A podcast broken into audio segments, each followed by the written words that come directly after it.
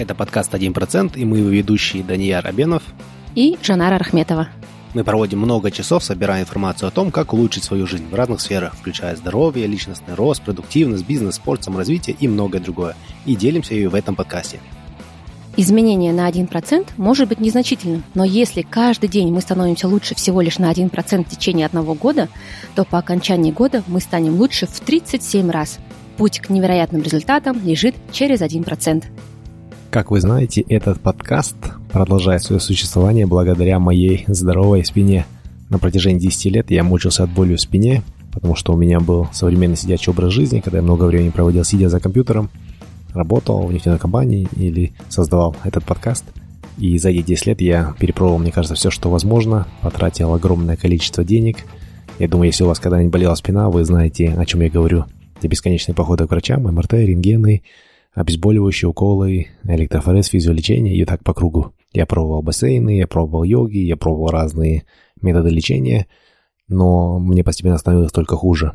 И к 30 годам я уже даже не мог своего ребенка на руки брать, потому что я боялся, что просто уроню его из-за того, что у меня прострелило в ноги. К счастью, на семинаре Тони Робинса мы узнали о методе, который называется метод Игоскью – как оказалось, сам Тони Робинс уже на протяжении 30 лет использует этот метод, чтобы поддерживать себя в оптимальной форме. Также об этом методе писал Тим Ферри в своей книге, им пользуются многие спортсмены, американская команда, чемпионы НФЛ из Сан-Франциско, они себе даже в штат наняли специалиста по этому методу, чтобы он работал с их многомиллионными спортсменами. Конор Макгрегор использовал этот метод перед своими боями. В общем, этот метод на самом деле был протестирован в Америке, но, к сожалению, в наших странах о нем никто не знал. И когда я позанимался по этому методу, я сам, честно говоря, не мог поверить, насколько все просто, логично и легко. Буквально за несколько месяцев я избавился от боли в спине, и теперь уже на протяжении пяти лет я занимаюсь по этому методу, обучился, э, как использовать его в своей работе, и я уже даже, честно говоря, не помню, когда последний раз у меня болела спина. И сейчас у вас есть возможность воспользоваться этим замечательным методом, этим простым, легким методом для того, чтобы избавиться от боли в спине, в суставах, в коленях, в плече, в шее, от напряжения в пояснице, которое накапливается в результате нашего сидячего образа жизни. И у вас есть возможность сделать это, не выходя из комфорта вашего дома, не напрягаясь, не покупая никакое оборудование, никакие лекарства. На протяжении двух лет я тестировал э, модель работы по этому методу онлайн. И сейчас уже у нас есть четвертая версия продукта. Особенность этой версии в том, что она индивидуализирована под вас. Когда вы вступите в программу, вы сможете пройти небольшой тест, и по результатам этих тестов программа сможет определить состояние ваших основных суставов, э, ваши основные асимметрии и даст вам индивидуальную программу, занимаясь по которой вы очень-очень быстро сможете избавиться от боли в спине и суставах. Через эту программу прошли уже десятки людей. В общем, через этот метод прошли на моей только практике более двух тысяч человек, и все они получили отличные результаты. И я хотел бы, чтобы слушатели этого подкаста тоже были максимально здоровы, свободны от боли в спине, в суставах, и чтобы вы могли использовать эти знания, чтобы улучшить свою жизнь на десятки процентов, не только на один процент. Когда у меня болела спина, я очень четко понял, что в мире нет ничего дороже, чем здоровье, потому что какие бы знания у нас не были, какие бы амбиции у нас не были, какие, какие бы мечты не двигали нами, если у нас нет здоровья, если не можем двигаться, если у нас мало энергии, все это будет бесполезно. И если мы можем восстановить свое тело и сделать это экологично, без лишних затрат, без возможных побочных эффектов, сделать это совершенно безопасно, то я думаю, мы все должны этим воспользоваться, чтобы улучшить свою жизнь и улучшить мир вокруг нас благодаря нашим знаниям э, больше, чем на 1%. Если вам интересно попробовать, если вы хотите узнать больше о методе, то проходите в мой инстаграм и пишите мне в директ, и с вами свяжутся э, менеджеры, и они подробно объяснят, какие сейчас есть возможности для того, чтобы вступить в программу. Инстаграм очень простой, МЗ осанки одно слово, Мастерская здоровой осанки М за осанки, одним словом, это наш э, хендл в Инстаграм. Переходите, пишите в чат, и мы с радостью ответим на все ваши вопросы. Всем привет! Всем привет, дорогие друзья! Сегодня у нас в гостях Арман Сулейменов. Арман – основатель N-Factorial School. Это интенсивный онлайн-буткамп э, для востребованных IT-профессий. На сегодняшний момент Bootcamp насчитывает уже более тысячи выпускников. В прошлом Арман был управляющим директором pinemelon.com, вертикально интегрированный онлайн-супермаркет в Колорадо, США, сооснователь и CTO Florence Capital, кредитный скоринг с использованием машинного обучения в Индии. Ранее CEO и основатель студии мобильной разработки Zero, Zero to One Labs. Э, больше 40 запущенных продуктов. Плюс э, Арман обладает степенью магистра наук в области вычислительной техники Принстонского университета, а также он является финалистом чемпионата мира по программированию International Collegiate Programming Contest. Привет, Арман. А, привет, Женара, привет, Даниэр, очень рад э, присутствовать у вас. Вы вот до начала записи сказали, что это эпизод номер 63, это такой хороший номер, это 2 в степени 6 минус 1, там единички только, когда, ну, в двоичной системе. Мне, мне нравятся такие числа. Поэтому привет. Да, значит, отличное начало у нас. Но я думаю, давай начнем э, с истоков. Э, хотела спросить тебя, что привело тебя в сферу компьютерных технологий, информационных технологий, и самое главное, что тебя лично привлекло в этой сфере? Ну да, тут э, э я помню, это очень хорошо, 2002 год, август, э, мы переезжаем в Астану, и э, я впервые получаю доступ в интернет, то есть это невероятно поздно по сегодняшним меркам, мне было 15 лет тогда. А, и меня это супер вдохновило, я стал э, читать, э, там, на тот момент там немного увлекался футболом, смотрел на результаты матчей, там еще все такое, потом э, там, стал использовать в учебе, и через пару месяцев э, у меня возник интерес в этом поучаствовать, типа, как бы, как, не просто как зритель, как участник, я взял там книжку по самоучителю по созданию веб-страниц, Энди Шафран, старая книжка, вот, и я с ней начал и стал делать сайты. У меня были какие-то простые идеи, я пытался их реализовать. И первая идея у меня вообще была простая, это просто э, сайт для моих одноклассников, чтобы они не звонили мне и не спрашивали, что задавать. Но, но, я, но оказалось, что я вот его сделал в девятом классе, оказалось, что из 30 э, моих одноклассников всего 5 используют интернет, и то только из э, работы родителей и поэтому это не сильно уменьшило количество звонков ко мне домой. Ну вот я начинал с этого, и там э, в школьной и старшем классе у меня было много разных сайтов, но четыре стали самыми популярными. Да, два были в, образователь, в образовательной сфере, один был про подготовку к КНТ, Mm-hmm. Один был про вот такой сайт, где там были рефераты, сочинения, ну вот все, что нужно школьникам. Один сайт был у меня такой энциклопедия Брюс Ли, и четвертый сайт был про веб-разработку. Вот. И тогда я научился делать сайты, и когда вы их сделаете, к вам никто не приходит. И вы начинаете читать, как это, как сделать так, чтобы к ним к вам приходили. Я стал читать форумы, э, там был всякий классный Webmaster World был такой форум. Я не знаю, существует его сейчас уже нет. Тогда были разные счетчики, э, Spylog, Hotlog. Я участвовал в баннерных сетях, RLE, а Russian Language, э, нет, Rank Russian Link Exchange. Это был такой русский, русский. Я был частью русского интернета тогда, русскоязычного интернета. Uh-huh. И я тогда не читал ничего на, на английском практически, ну, очень мало. То есть только на форумах некоторых англоязычных участвовал. А потом я узнал, что есть такое понятие, как индексцитирование в Яндексе, PageRank в Гугле, и чтобы там его увеличивать, нужно количество, большое количество входящего, входящих ссылок. Uh-huh. Это было до социальных сетей, это был до Фейсбука еще период. А, и вот, и поэтому вот тогда я стал изучать, как э, там, нашел такой сайт, который позволял, эм, э, в общем, отправлять информацию о вашем сайте, описание, ссылку на тысячу каталогов сразу, быстро. Угу. А, то есть не, не вручную, а вот там вы заполняете форму один раз, а он вам потом кучу фреймов открывает и предзаполняет. И потом нужно вам нужно отправить правильно. Но это был платный сервис, и он был бесплатный только раз в неделю в, в 3 часа ночи по времени казахстанскому. Ну, тогда в Астане жил. Я вставал в 3 часа ночи и бесплатно сидел, нажимал отправить, отправить, отправить, отправить, чтобы... И потом смотрел через неделю. То есть тогда э, Google, Яндекс очень долго индексировали страницы. Тогда на главной странице Гугла было написано количество, сколько они было проиндексировано. Mm-hmm. То это было прям написано. У нас проиндексировано 3 миллиарда 500 миллионов страниц. То есть вот так вот такой был период, 2002-2003 год.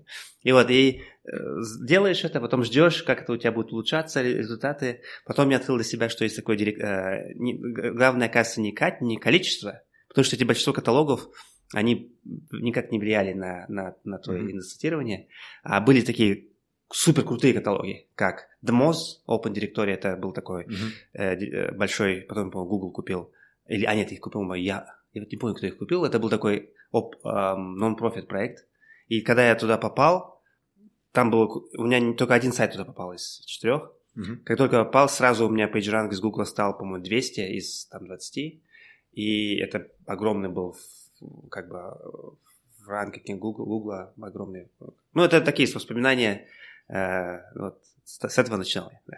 Ну, наверное, для наших, не для всех наших слушателей будет понятно, что такое PageRank, зачем это использовалось. Если это перевести в такой более приземленный язык, э, я так это помню, да, из своего, из своего прошлого, чем выше у тебя PageRank, тем больше шанс, что пользователи, когда что-то в Гугле набирают, они увидят твою страницу, соответственно, больше людей приходит, и, соответственно, больше людей в итоге или читают твою страницу, что является одной целью, или нажимает на рекламу на твоем сайте, что является, наверное, второй целью. Вот ты как- как-то монетизировал вот этот трафик? Да, совершенно. Получается, как бы вообще э, идея PageRank была взята из э, научного мира, э, ну, вот, мира научных статей. Там чем больше у вас цитирования, тем больше, тем более важна ваша статья. Да? Mm-hmm. Вот эту уже идею применили ну, на тот момент студенты в Стэнфорде, да, то есть Ларри и Сергей для, вот, для своего, для своей, для своего PageRank. Кстати, PageRank это все-таки, не, э, ну, как бы, Page это не значение страницы, Page это фамилия автора, mm-hmm. Ларри Пейдж. То есть э, он, он все-таки вложил туда с самого себя, да, в, в...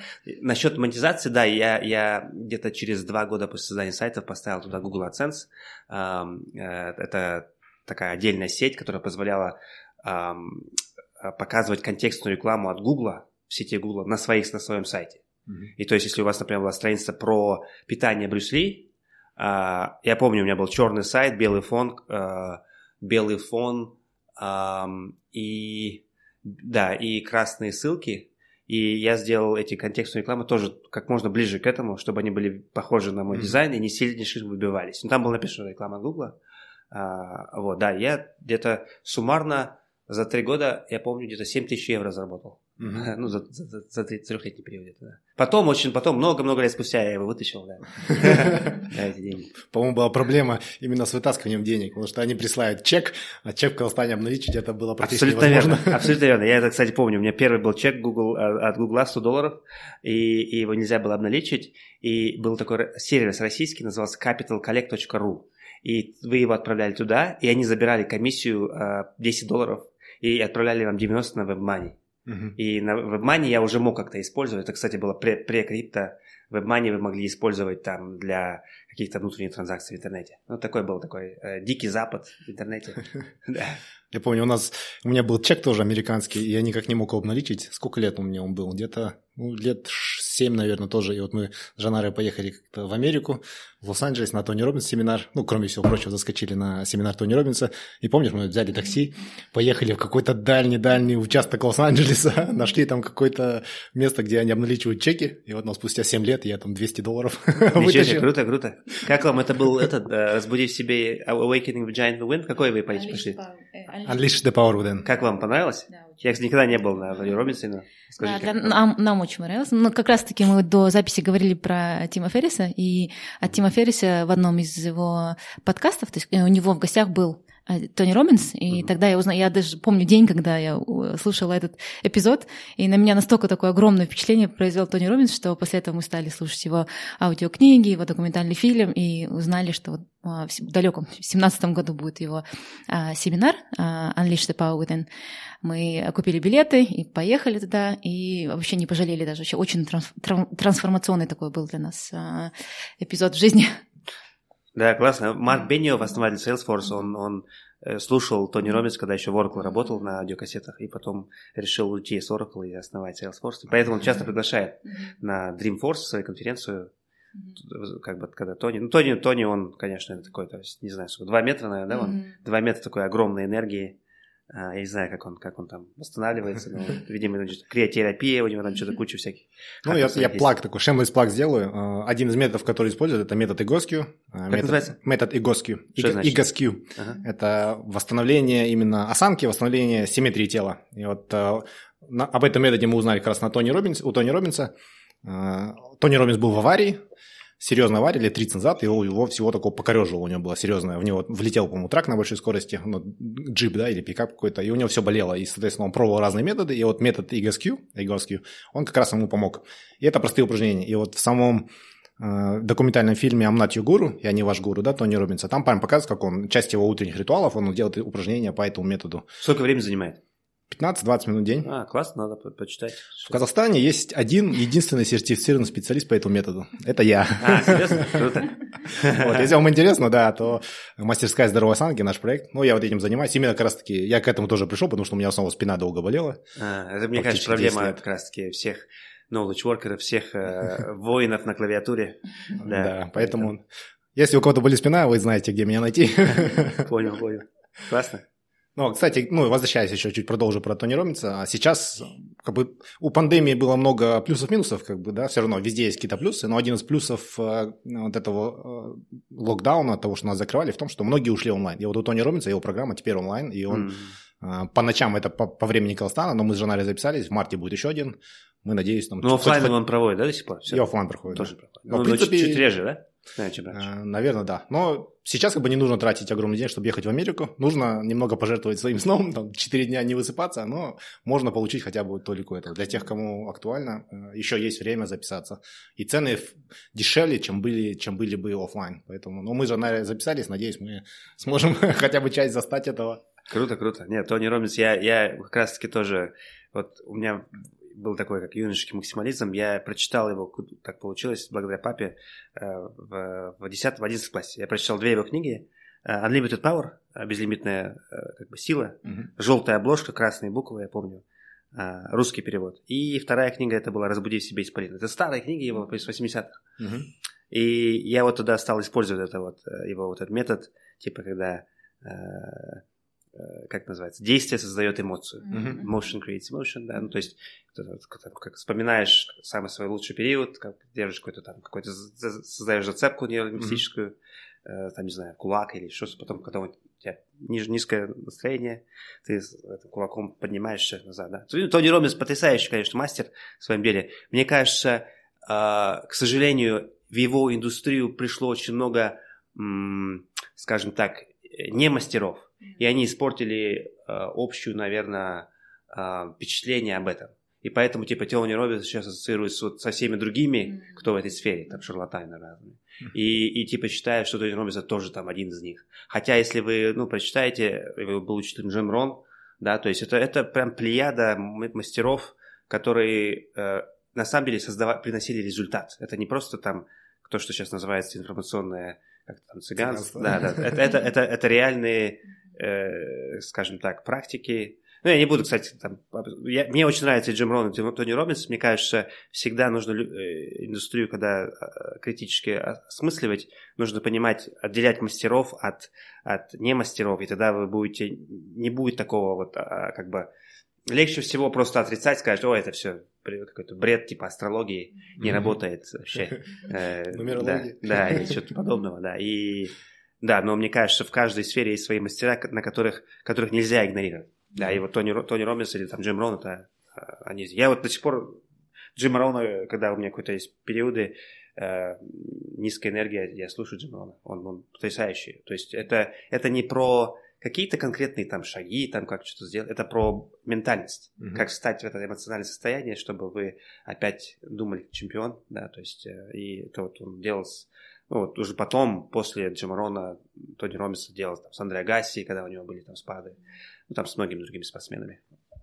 Я хочу немного э, уточнить кое-что. Сказал, благодаря папе я прочитал Тони Робинса. Да. В 80-х годах папа знал Тони Робинса? Не, не, не это, это, был, это был 2000 год. Да? Книга, кни, книги ага. были изданы в Америке в 80-х, но, но вот у нас были русские их переводы, это был 2004 год, когда я прочитал. А, а, он увлекается Э, до сих пор э, книгами в разных сферах, а в том числе вот тот период был такой личностный рост, там вот это вот э, такого плана книги. И вот я так получилось, что я по, по его следам просто прочитал. Я не покупал эти книги, я даже не знал, кто такой. Просто я видел, что там э, открытая лежит на диване, да, и, и я взял и тоже прочитал ее, и мне очень понравилось. Да. Супер. А, ну, многие люди ну, в принципе, людей нашего поколения, вот примерно в, это, в, этом, в ранних 2000-х появился интернет, да, но далеко не все стали программистами. Ну, я в том числе тоже не стал программистом, да, хотя у меня где-то тоже в девятом-десятом классе появился интернет, Мегалайн первый. Э, медленно да, еще, но помню, помню, чуть-чуть уже он, чуть-чуть был быстрее, Это чем был геймченджер вообще. Да.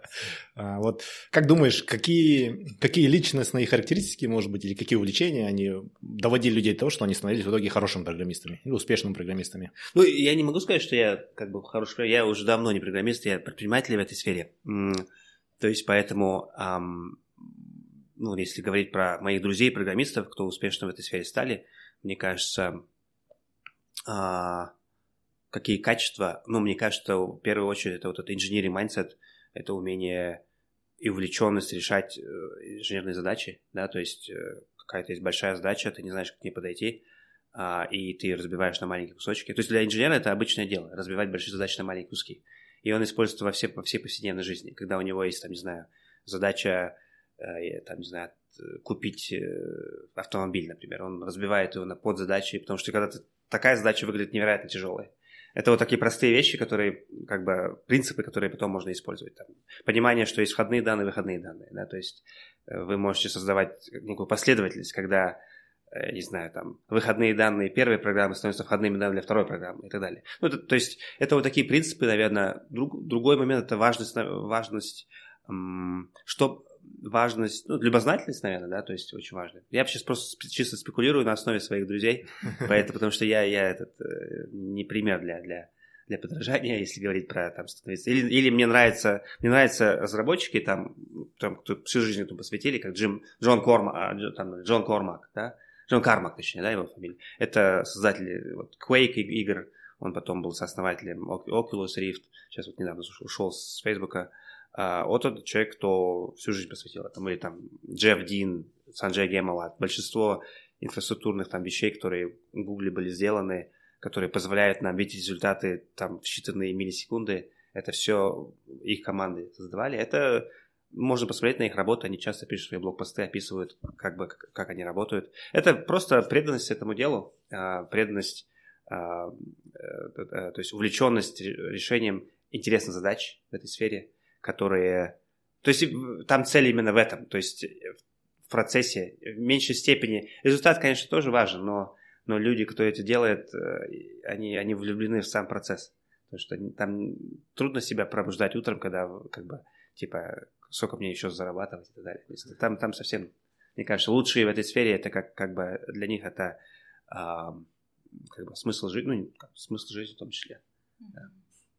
Вот, э, говоря о смысле жизни, да, я так понимаю, что, конечно, для людей преданных э, программированию, да, созданию э, приложений, программ и так далее, это как, призы, э, как страсть, да, такая вот жизненная, да, такой зов, да, можно сказать. А вот в целом в нашем обществе, как ты считаешь, нужно ли вообще, я не знаю, может быть, среднестатистическому или вообще, может быть, молодому поколению вообще хоть какие-то базовые знания иметь в этой сфере, да? И с чего лучше начать, как ты думаешь?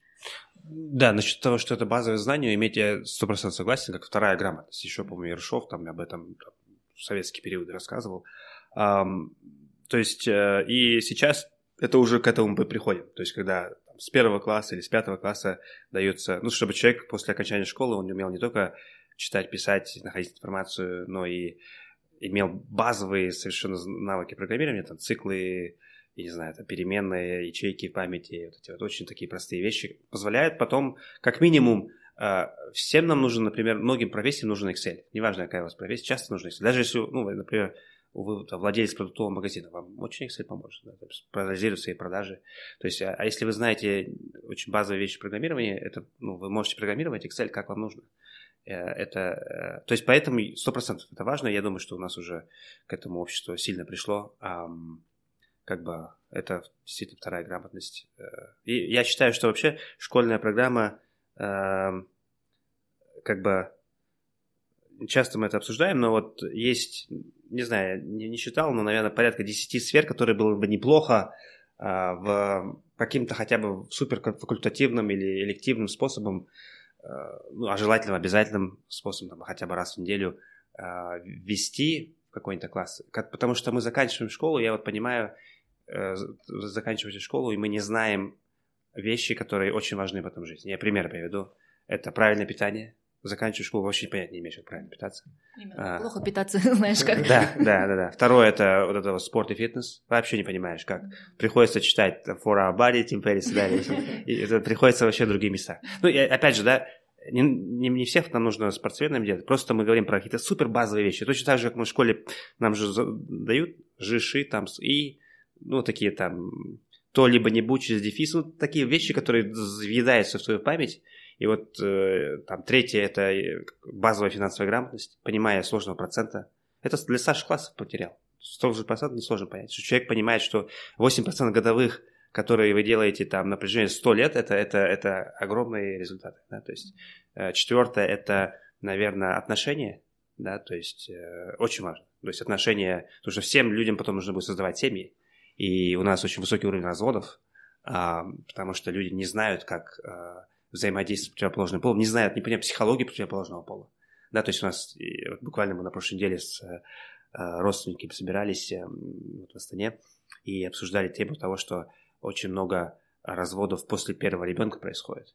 Потому что, опять же, там много причин, но это чисто спекуляция, да, то есть что может быть повлиять на это? В том числе то, что мужчины не понимают по, после, э, после родовую депрессию и считают, что это там Э, там жена, э, я не знаю, от жиру бесится или что-то подобное. Кто, ну, кто знает, что там думает человек. То есть это такие биологические понимания, которые мы в школе проходим в биологии, ну, я, по крайней мере, я в школе проходил, не знаю, может сейчас биологии, наверное, сейчас материал изменился. То есть куча теоретических вещей, которые как будто надо готовить биологам. А, давайте для начала базовые вещи, как это использовать в жизни, да, в отношениях, там, в том, что нам понадобится. А потом уже можем какие-то дополнительные вещи поверх поставить. Ну и таких много вещей, которые потом понимаешь, что... Ну, потому что я, мне приходилось это учиться самому. И, я был отличником в школе, я делал все, что там нужно было делать. Если бы... Э, и я с, таким огромным невежеством потом... И мне было странно, что я э, как бы я, я, не, не, у меня нет таких ожиданий, что там в школе нужно учить. Было бы неплохо. Мне кажется, было бы меньше проблем в обществе, если эти все вещи как бы нас э, обучали. Я тоже в школе, в школе был отличником, уехал учиться, да. и один из первых моих запросов был компьютерных – это как стирать вещи, потому что такие базовые, базовые вещи, которые, полезнее были бы, чем там какие-то логарифмы вычислять по формуле, да? Я, я кстати, пару еще такие навыки не забыл. Мне кажется, вождение машины супер важно, не научился вообще, и до сих пор, не... когда вам 15-16 лет, у вас время очень дешевое. Это лучшее время, чтобы этому научиться. Не всех это будет обучать, обучать летом там, родители. Ну, меня не обучали. Все, я остался без этого навыка. Мне сейчас нужно теперь искать специальное время, чтобы это делать. Это невероятно трудно сейчас.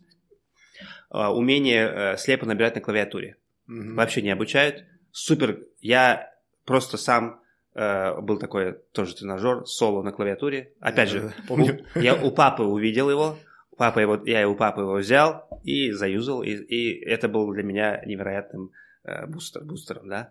А, и, э, ну, то есть, а хотя это вообще важней, важнейший навык в любой профессии, неважно кто, потому что все мы сейчас, опять же, да, вот воины на клавиатуре, да, то есть, mm-hmm. да, мы не, не, не, ну, работа, много работы, вот так вот, на, на скидку, Многие вещи, да, которые у нас э, в школе обучают, их, в принципе, сейчас э, чат GPT тоже, да, там искусственный интеллект закрывает абсолютно полностью, но при этом какие-то базовые вещи, мы вот недавно тоже обсуждали, что появились вот эти нейросети, да, там чат GPT в том числе, и то, что мы думали, то, что там несколько лет назад думали, профессии, которые останутся, которые уйдут, все произошло наоборот. Раньше думали, останутся креативные профессии, ну, по крайней мере, книги я такие читал, там, Humans Underrated, еще что-то такое.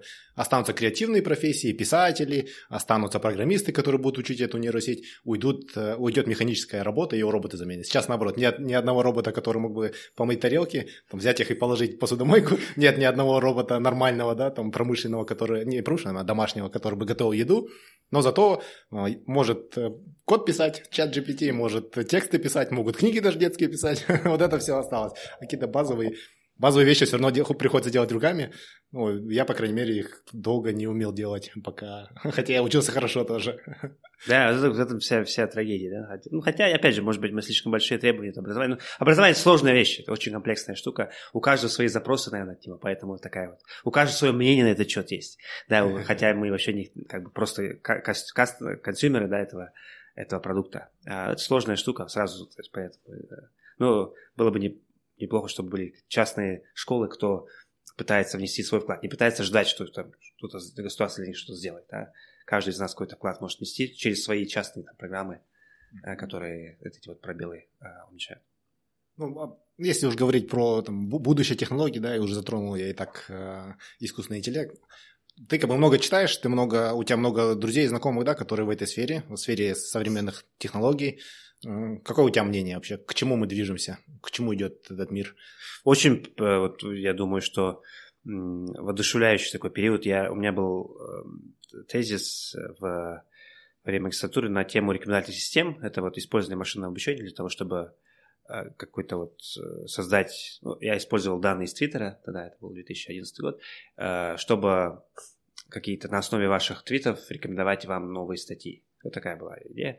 Вот. И тот момент э, работал, пришлось поработать с разными э, там, программами в сфере вот, э, на, то есть NLP, Natural Language Processing, да, вот э, распознавание из, естественного языка.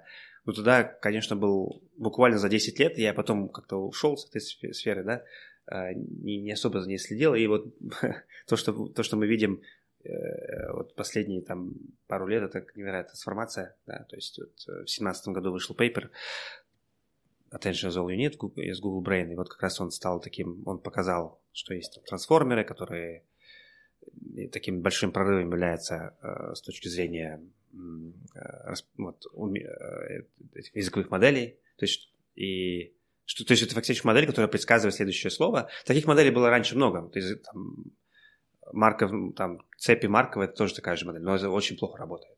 А, э, то, что мы GPT там 1, 2, 3, там 4, это все, это все вот э, трансформеры, это модель языка. Это еще не, не какой-то там сильный искусственный интеллект, это, это очень сильная модель языка, которая может прям куски текста предсказывать следующие, да, с, с высокой статистической вероятностью. И она показывает, скажем так, некоторые проблески сильного искусственного поэтому впечатляет, сильно впечатляет. Он понимает то, что мы спрашиваем, и уверенно отвечает на этот вопрос. Не всегда правильно, куча есть ошибок. Вот я видел на днях, как Хикару играет в шахматы с GPT-3, и там очень часто GPT-3 дает нелегальные э, ходы, которые нельзя делать. И потом извиняется жутко, что, что он такие ходы делает. Ну да, то есть пока это не совершенно программа, конечно же, но, но то, что мы видим, очень впечатляет. И я очень внимательно смотрю за то, что делают DeepMind, OpenAI, Hugging Face, э, там, Stability AI, Cohere, много разных компаний. Anthropic есть компания, эм, которые вот как раз-таки двигают вперед человечество в сфере искусственного интеллекта, потому что искусственный интеллект тоже э, переживал вот эти вот этапы э, как бы хайпа и разочарования, да, то есть э, еще, по-моему, в начале 60-х э, эм, был были очень такие оптимистичные предсказания, куда мы придем. Потом был... И потом начинался вот этот вот циклы, да, которые, к сожалению, слушатели не увидят, как я жестикулирую, но такие волны э, падений. И, и, и, потому что тупиковые были пути, которые там например, очень важно был, была работа над машинным переводом, и, к сожалению, результаты были не очень не, не впечатляющими. То есть машинный перевод был очень-очень плохим. Я помню, использовал такую программу, которая называлась Prompt, это еще было до Google Translate. И там просто очень... Или, или была программа... А, ох, забыл название. А, в общем, было много разных программ, которые очень я его использовал только в качестве переводчика, чтобы слово найти, не в словаре искать, uh-huh. а слово пере- перевести быстренько. Uh-huh. Потому что контекст вообще не понимал он. И какие-то там глупейшие вещи. Там, how do you do, он перевел, как делаешь, что делаешь. Ну, что-то такое. Это вот буквально 2003 какой-то год, да. И, и Google Translate сейчас показывает, насколько... Вы можете спокойно Google Translate поездить в любую страну, э, на аудио сказать, э, он переведет, и это аудио показать таксисту. То есть вообще классно работает. То есть э, очень близко, даже лучше там многих переводчиков. Поэтому мы видим такой очень такой ренессанс интеллекта, э, и я очень душевлен то, что происходит. Постоянные апдейты происходят, там мы читаем. Вначале DeepMind и OpenAI работали над э, тем, чтобы создавали ботов, чтобы выигрывать человека в разных играх, там Go, я не знаю, там Dota, что там они только играли, да, а теперь это, это промежуточные шаги. Да, это, не, это не просто так развлечение, развлечение. Это промежуточные шаги для того, чтобы прийти к как бы, последнему изобретению человечества под названием сильный искусственный интеллект, или так называемый AGI, Artificial General Intelligence. Это система, которая лучше человека во всех тасках.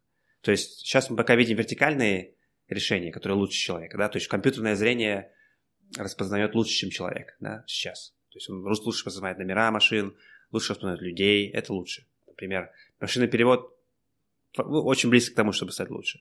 Но это пока вертикальные решения. Пока мы не можем сказать, какого, какого-нибудь программе сказать, там, сказать, э, там, не знаю, построй мне коворкинг-центр. Не можем такую задачу дать. Мы не можем дать задачу создай за меня триллионную компанию. Или там придумай мне стратегию на 10 лет, как нашей стране, развивающейся, э, там, войти в топ-20 самых развитых стран. То есть, а, а сильный искусственный должен такие задачи тоже решать. То есть, поэтому э, очень такой, мы живем в классный период, когда, мне кажется, очень будет большое количество прорывов. Ну, наверное, наверное, как и в любой период времени.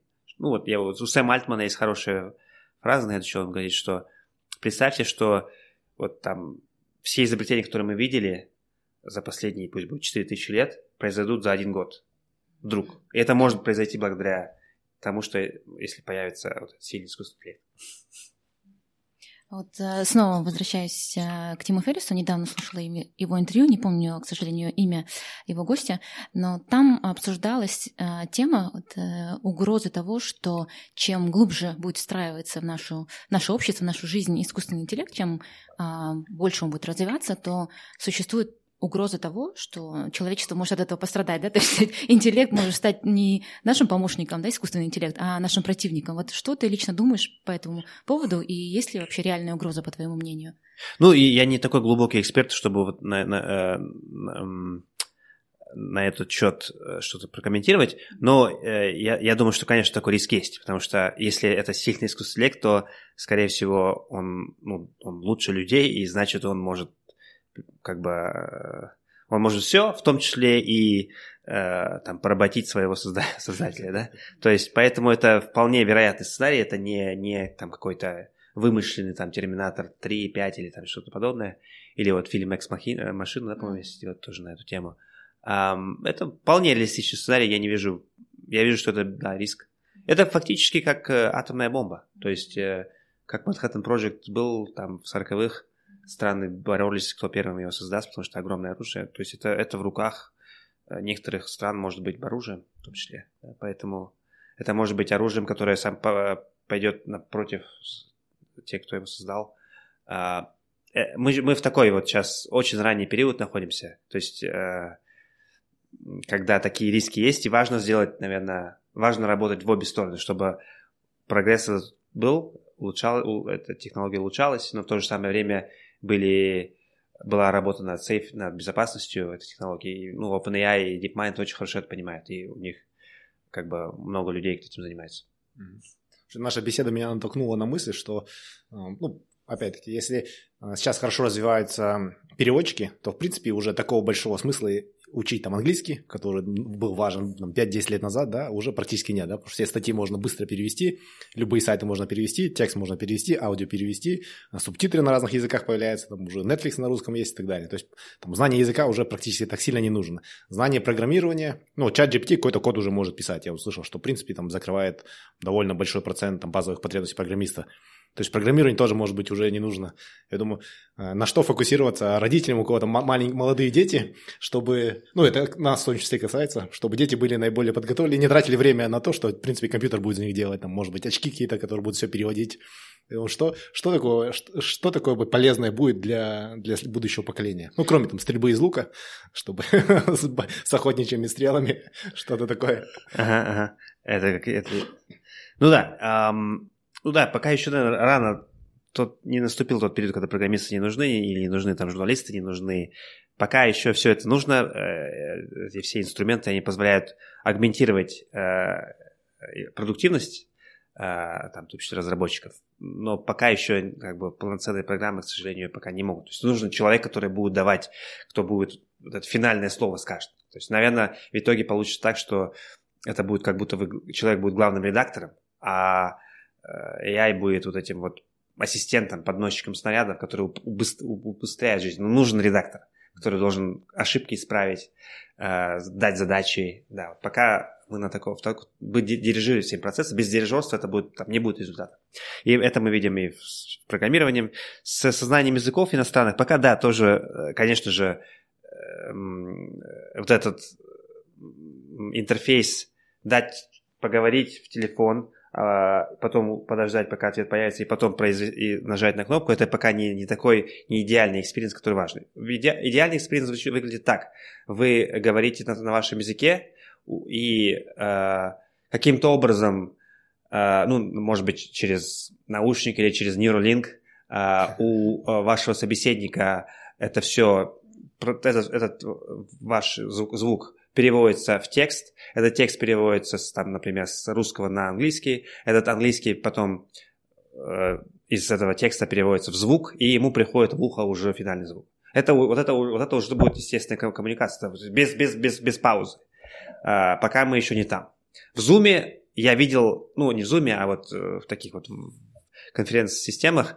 Facebook экспериментирует с, с системой, которая вот так этот, этот с паузами, правда, позволяет это делать. То есть вы в Zoom говорите на вашем языке, ваш собеседник слышит на его языке. И наоборот. То есть вы вообще, для вас нет понимания, что там мы пока еще не там. Ну, то есть массово это не пришло. Но мне кажется, это должно произойти очень быстро. Yeah. Да, потому что вот мы, мы, мы близки к этому. Поэтому знания языков пока еще нужны.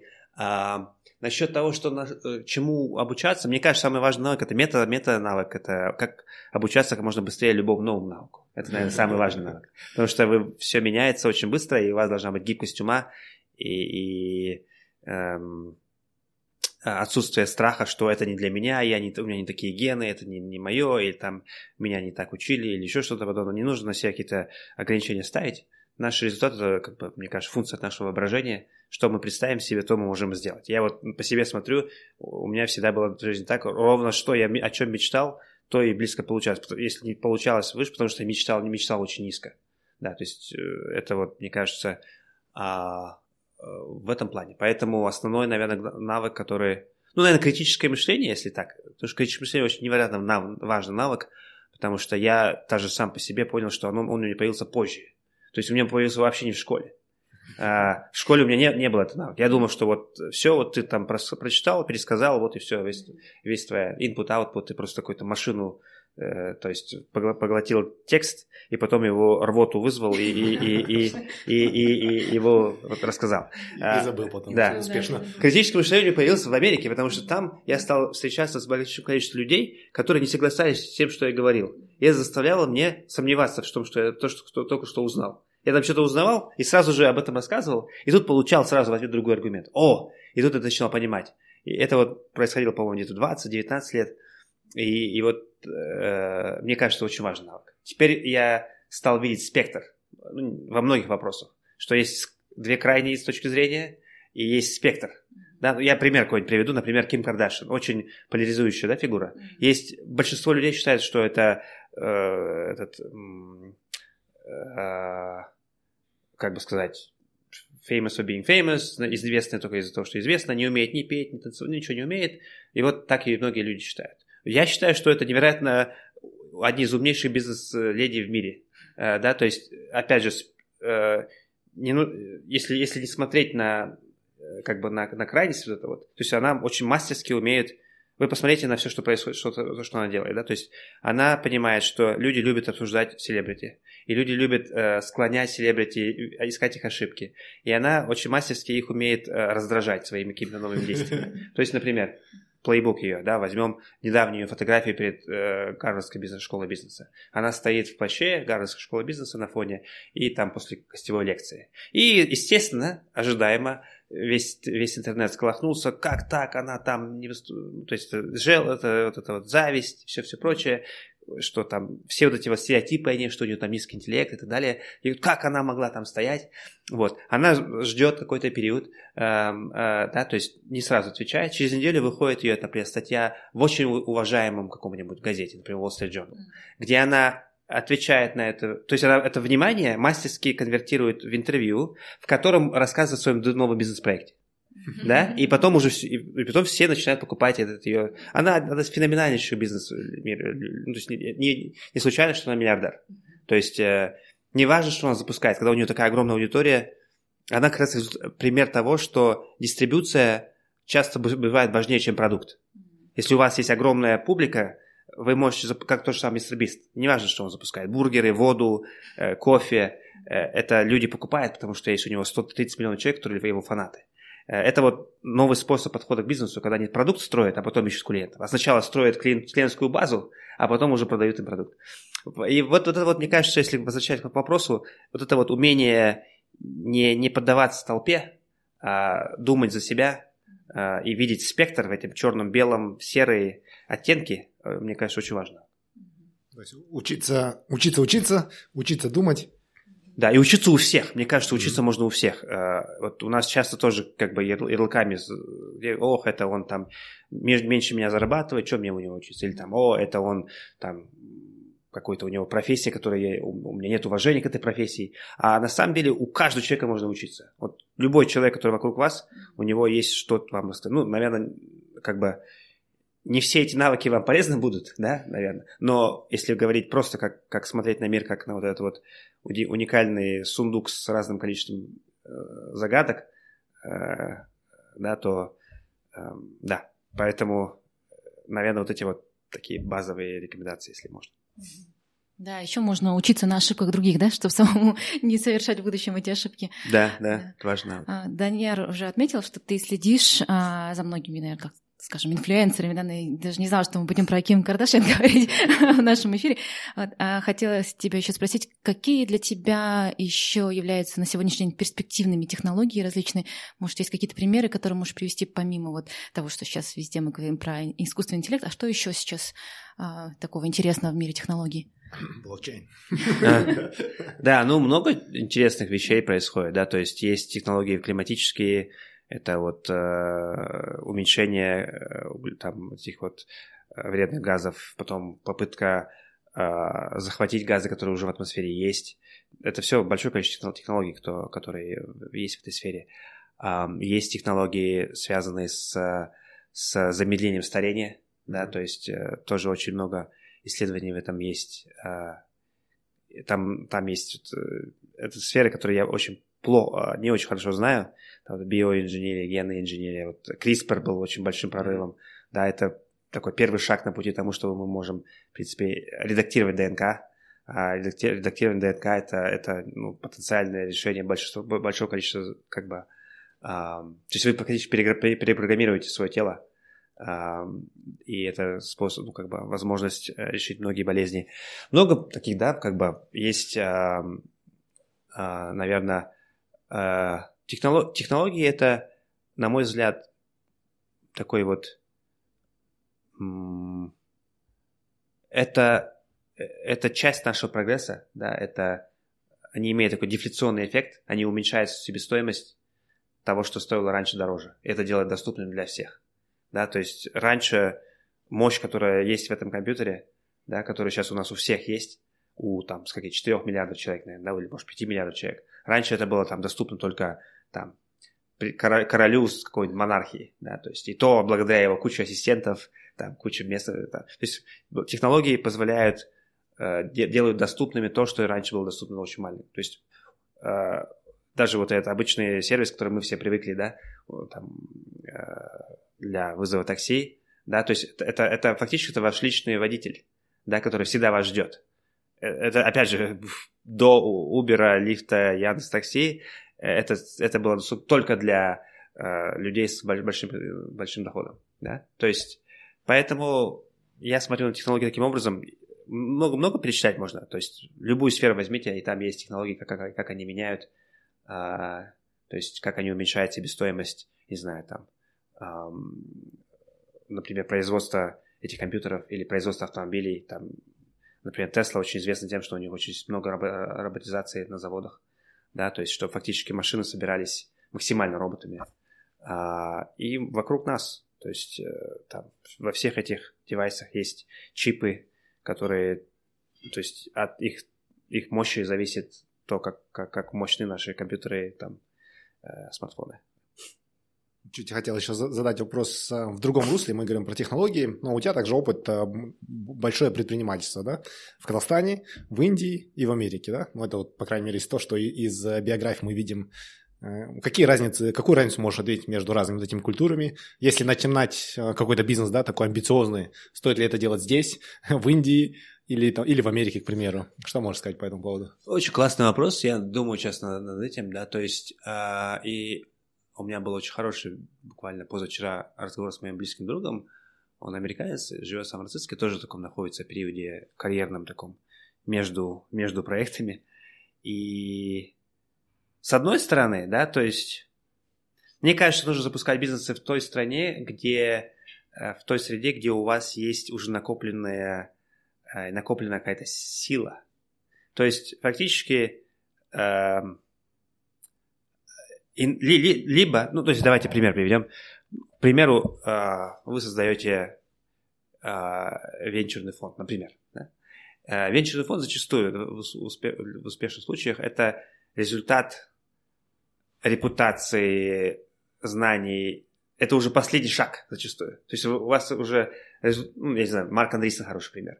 Основатель Netscape, основатель там uh, um, Opsware, там 20 лет, да, почти 20 лет опыта предпринимательства, ну, сначала был разработчиком, но предпринимателем, у него уже есть накопленный социальный статус, опыт, знания, и в 2009 году, когда он создает вечерный фото, Андрей Хоровиц, понятное дело, у него нет было проблем привлечением денег, и он как бы превратил превратил... То есть я считаю, что между славой, капиталом, репутацией есть некий, э, есть некий курс обмена. То есть вот точно так же, как мы по обменнику видим, доллар стоит там 450 тенге. То же самое вы можете конвертировать свою славу в капитал и наоборот. Можете знания превратить в капитал, в славу и наоборот. И вот э, в конечном счете мы должны накопить какой-то какой ресурс, чтобы потом его превратить в что-то следующее. И зачастую бизнесы это вот э, начинание с нуля это долгий путь. То есть нельзя игнорировать то, что было сделано до вас, до, до, ну, вами до этого. То есть, если вы игнорируете, можно игнорировать тоже, конечно же, но тогда вы должны 10 лет пройти, чтобы опять новый ресурс накопить. То есть я, наверное, ближе к тому такому подходу, где вы э, Конечно, можно обнуляться. Нет, здесь нет такого прям точного подхода. Есть куча примеров, когда это работает. Обнулился и все с нуля пошел, все забросил и там забросил свою там карьеру в финансах и стал, не знаю, там йога-центры стал открывать по всему по всему городу. Пожалуйста. То есть вы, наверное, будете использовать там свои знания финансов, бухгалтерии этих центров, может быть. Вот. Поэтому говоря о географии, лучше запускать бизнесы там, где вы счастливы, если вкратце. То есть я бы не смотрел на, на вот эти вот внешние стимулы, типа успеха, богатства, потому что если на внешние стимулы фокусироваться, то вы можете разочароваться. Оказывается, что путь намного дольше, чем вам кажется.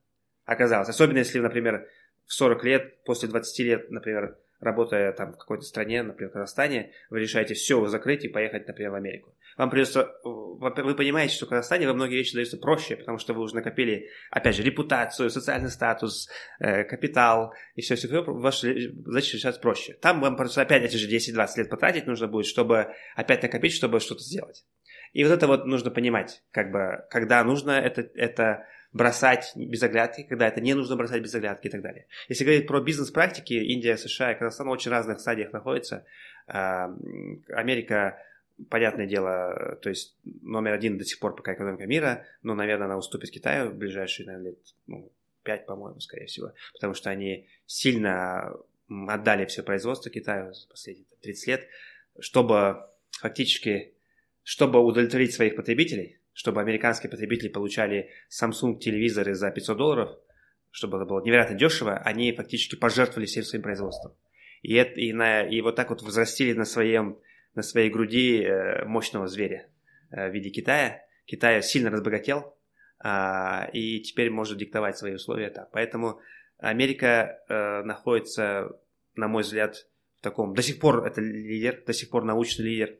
То есть, но больше появляется много стран, э, которых, где тоже можно делать инновации. То есть раньше Америка был некий монополий на талант, то есть все, все было там. Сейчас многие, многие люди понимают, что вы можете создать монополию на талант в своей стране. И вот Индия хорошо это показывает, да, например. То есть много выходцев, в том числе из Америки, индийцев, которые возвращаются в Индию себе, там, потому что мама у них там стареет или там еще по каким-то другим семейным причинам, либо потому что у них есть возможность там не быть игроком номер 100 в своей компании, а стать игроком номер 10 в новой компании. То есть э, Индия на подъеме, а, тоже неоднозначный, там у них свой какой-то свой путь, у них 500 миллионов населения младше 25 лет, большое, то есть в Америке намного меньше молодежи в этом плане, плане. Это чувствуется, да, по культуре, культуре. То есть пока в Америке есть просто вот такие лидеры, да, города, где много чего происходит, Сан-Франциско, Нью-Йорк, там, а, Лос-Анджелес, да, они лидеры в своих разных индустриях, но есть большое количество городов, где все намного медленнее происходит. В Индии на подъеме, Казахстан, мы, э, у нас тоже очень молодое население, это большой наш плюс, оно до сих пор небольшое, да, то есть у нас даже 20 миллионов, по-моему, нет еще.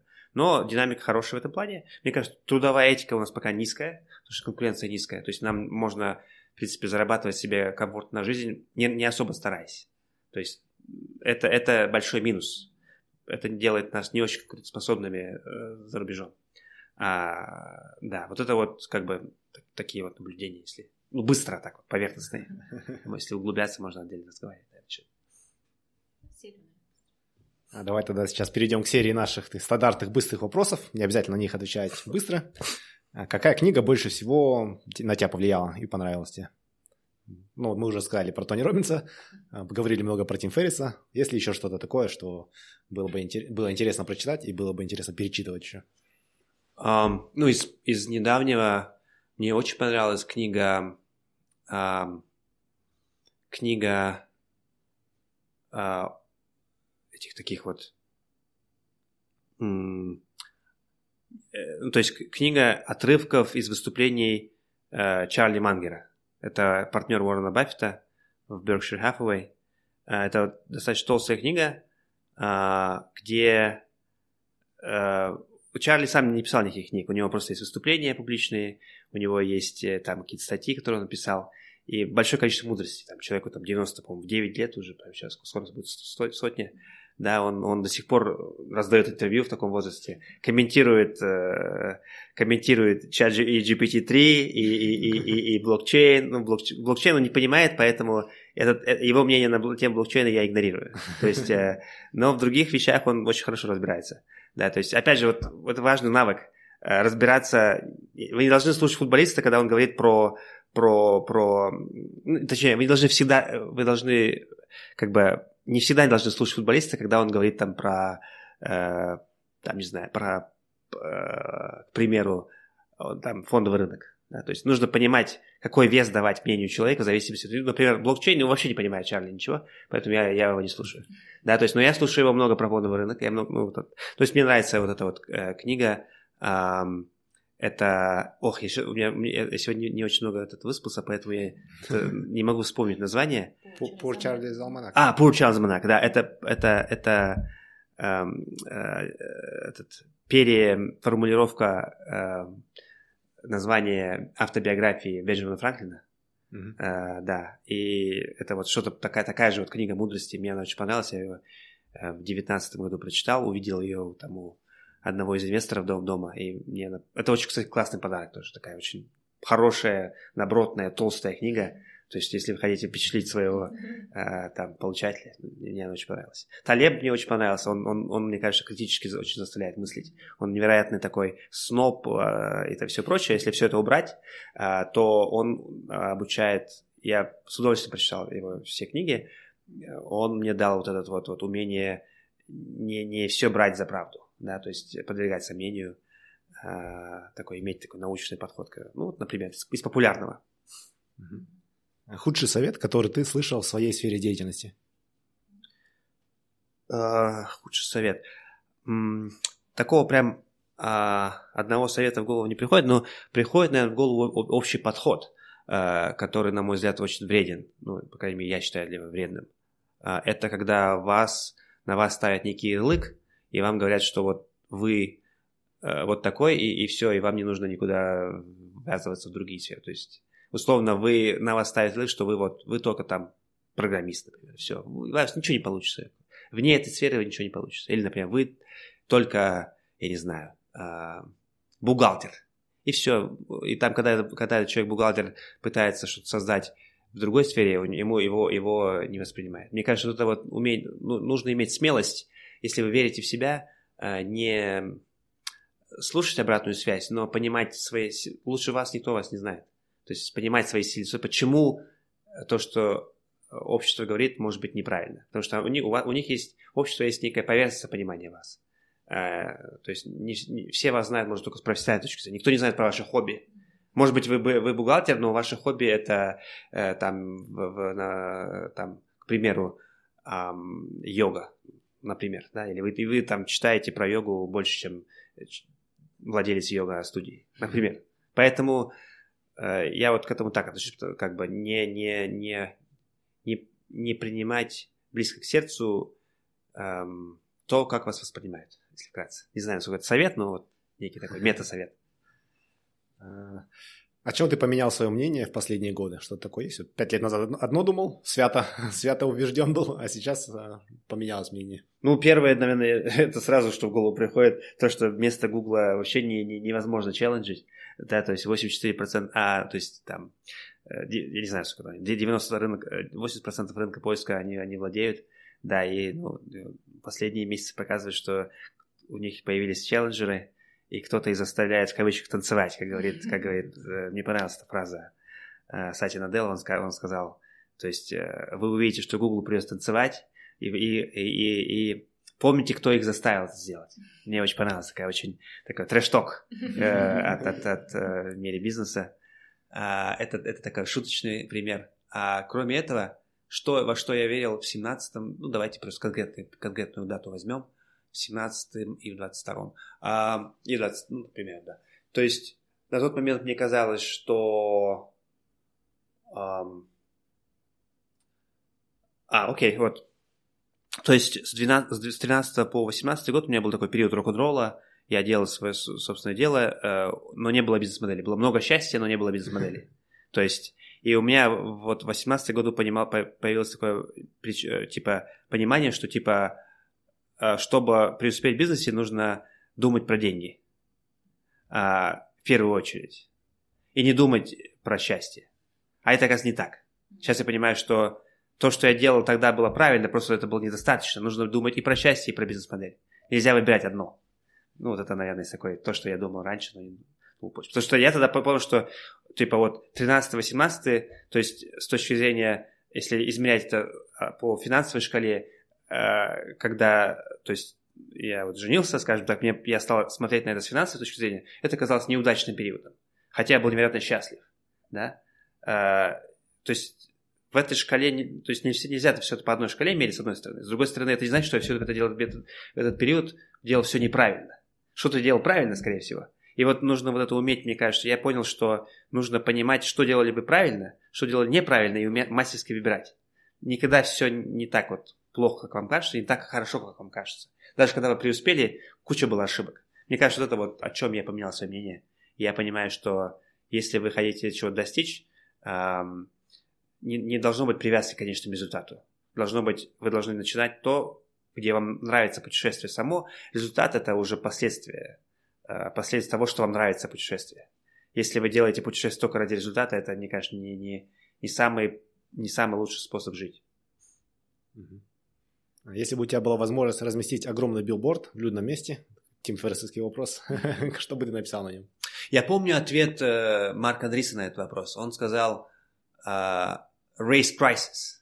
Мне очень понравился этот ответ, потому что многие бизнесы, они э, на грани выживания только потому, что они недооценивают свой, свой сервис и, и берут, берут очень мало. То есть уме, они умеют капчурить ценность, но не, точнее, умеют создавать ценность, но не умеют ее капчурить. Uh, у, меня, uh, у меня есть две такие ходовые фразы, uh, которые мне сразу в голову приходят. Одна не мне принадлежит, она, по-моему, принадлежит, ну, там, нескольким людям. Ее популяризировал Кал Ньюпорт. Фраза звучит очень просто. Be so good, we don't ignore you. Это универсальный, как бы, этот, я много ее использую. У меня был там раньше подкаст 10 лет, 10 лет назад. Я его заканчивал всегда этой фразой. Вот, это, наверное, первое. И, и второе, наверное, в последнее время мне нравится фраза «найдите свой кигай», потому что я часто вижу, что у людей вокруг, и у меня в том числе, многие ответами являются, на, ну, то есть многие вопросы, многие сомнения возникают из-за того, что человек еще не нашел свою вот это вот э, круг компетенции, пересечение трех окружностей вот этих вот. Mm-hmm. И я рад, что эта тема очень так вот, так вот стала популярной. Об этом, я помню, в первый раз прочитал у Джима Коллинза в, в, в книге «От хорошего к великому». Он это говорит в бизнесовом ключе. Про, он назвал это «принцип ежа». А вот сейчас вот благодаря японской влиянию у нас... Мне кажется, Марван Сибай очень сильно поспособствовал популяризации этого, этого концепта. Я очень рад, что это произошло, потому что это очень важный концепт. Мне кажется, он а, один из больших источников счастья для людей, потому что наше, наше дело, то, что мы делаем, это, это, это ну, один из ингредиентов счастья. То есть мы потом чувствуем свою, как, манифестировались ли мы максимально э, свой себя. Э, например, меня что делает счастливым, это э, понимание того, что, ну, в том числе, я говорю, много разных вещей делать счастливым, но одно из вещей, именно в, в карьерном плане, понимание того, что я э, максимально использовал э, какой-то свой потенциал. Поэтому я в школе, например, или в университете сдавал э, экзамен самым последним. Потому что мне не, хотел, не хотелось иметь сожалений, что я, не испо... Э, что я первым ушел и оставшиеся 20 минут не воспользовался и не нашел свои ошибки. Я ни разу, кстати, ошибок не искал, не, не находил, потому что глаз намыленно не видит. Да? Хотя ошибки там были, мой глаз ничего не искал. Но мне нравилось уходить с, с, с экзамена с пониманием, что я, я оставил себя полностью на поле, я, не, у меня не, нет сожаления. Даже если что-то плохое произойдет, я, я сделал максимум. Вот это вот, мне кажется, мне дает некое успокоение. Я пытаюсь вот так работать. То есть э, попытаться сделать так, чтобы потом меньше сожалеть об этом. Ну, кратко так, да. Be so good fake ignore you. Один билборд есть, второй билборд найди свой. Или просто один, одно слово, икигай. Можно на, на, на японском даже. Вот, с иероглифами это красивее. Да. А, спасибо большое. Как можно больше узнать о тебе, о твоих проектах, чем ты сейчас занимаешься, соцсети, сайты, где лучше всего это сделать? А, так, ну, есть четыре как бы места.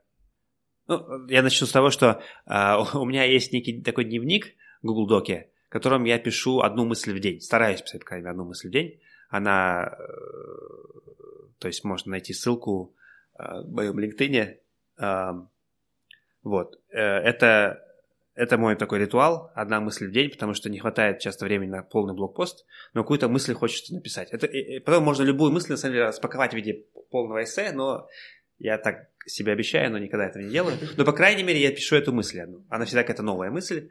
А, очень мало я, у меня пропусков, я этому очень рад. Это вот у меня есть такой... Он публичный, э, но я пишу, как будто он не публичен потому что там нет никаких лайков, никто, я никуда это не публикую. У меня такая иллюзия есть, что это, это я пишу 100. Это вот одна, одно, одна история. Ну и вторая, это, наверное, вот э, я пишу там в социальных, там, facebook.com slash люменов, instagram.com slash armansу.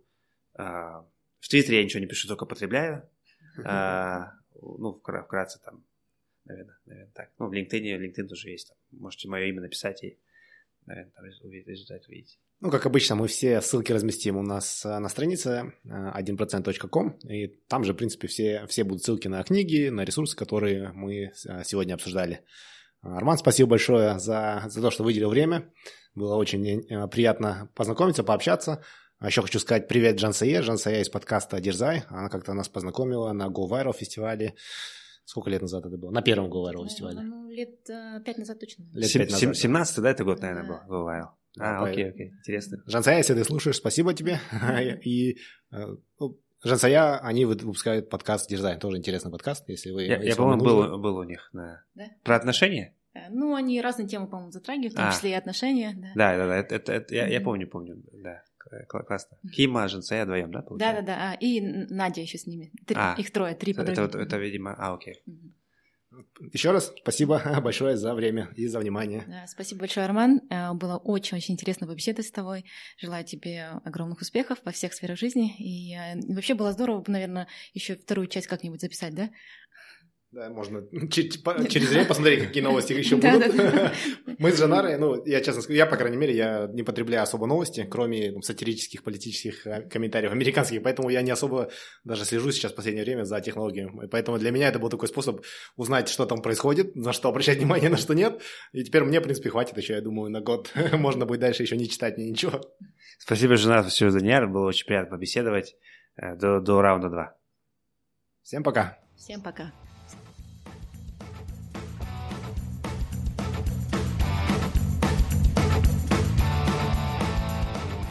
Если вы хотите узнать больше об этом выпуске, то заходите на наш сайт 1%.com. Все латинскими буквами, без цифр. Если вам нравится наш подкаст, то, пожалуйста, поддержите нас. Расскажите о подкасте своим друзьям и научите их пользоваться подкастами. Поставьте нам 5 звездочек на iTunes. Это поможет другим людям найти подкаст и узнать интересную информацию. Впереди у нас заготовлено еще очень и очень много интересных и полезных выпусков. Я уверен, что информация из этих выпусков поможет вам улучшить свою жизнь хотя бы на 1%. Спасибо вам за ваше внимание и за вашу поддержку. Пока!